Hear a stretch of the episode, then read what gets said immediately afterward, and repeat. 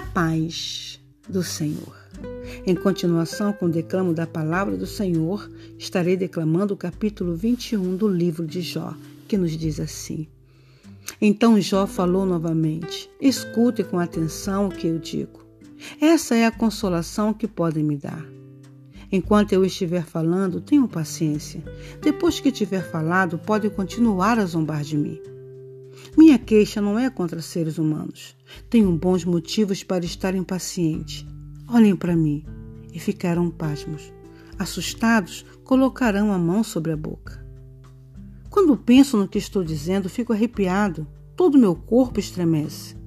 Por que os perversos continuam com vida, chegam à velhice e se tornam poderosos? Vêm seus filhos crescer e se estabelecer, e desfrutam a companhia de seus netos. Seus lares são seguros e livres de todo medo, e Deus não os castiga. Seus touros nunca deixam de procriar.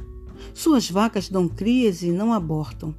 Deixam seus filhos brincar como cordeiros. Seus pequeninos saltam e dançam, cantam com tamborins e harpas e celebram o som da flauta.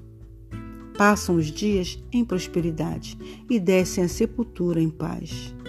E, no entanto, dizem a Deus: Deixa-nos em paz. Não queremos saber de ti nem de teus caminhos. Quem é o Todo-Poderoso e por que deveríamos lhe obedecer? De que nos adianta orar? Acreditam que a prosperidade depende de si mesmos, mas eu creio, mas eu quero distância desse modo de pensar. Quantas vezes a luz dos perversos se apaga? Quantas vezes sofrem desgraça? Acaso Deus, em sua ira, lhes reparte tristezas? Quantas vezes são, são carregados pelo vento como palha, ou levados embora pela tempestade como ciscos? Vocês dizem, ao menos Deus castiga os filhos deles.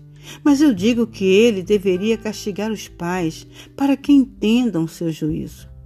Que seus próprios olhos vejam sua destruição, que eles mesmos bebam da ira do Todo-Poderoso. Afinal, depois de mortos, não se importarão com o que acontece à sua família. Mas quem pode lhe dar lições a Deus? Uma vez que ele julga até os mais poderosos? Um morre em prosperidade, confortável e seguro. Um retrato perfeito de boa saúde, em excelente forma e cheio de vigor. Outro morre em amarga pobreza, sem nunca ter experimentado as coisas boas da vida. Ambos, porém, são enterrados no mesmo pó. Ambos são comidos pelos mesmos vermes. Sei o que estão pensando, sei dos planos que tramam contra mim. Onde está a casa dos ricos? Vocês me dirão: onde está a casa dos perversos? Perguntem, porém, aqueles que viajam, e eles lhes dirão a verdade. Os perversos são poupados no dia da calamidade e socorridos no dia da fúria. Ninguém os critica abertamente, nem lhes dá o que merece ser por seus atos. Quando são levados à sepultura, uma guarda de honra vigia seu túmulo.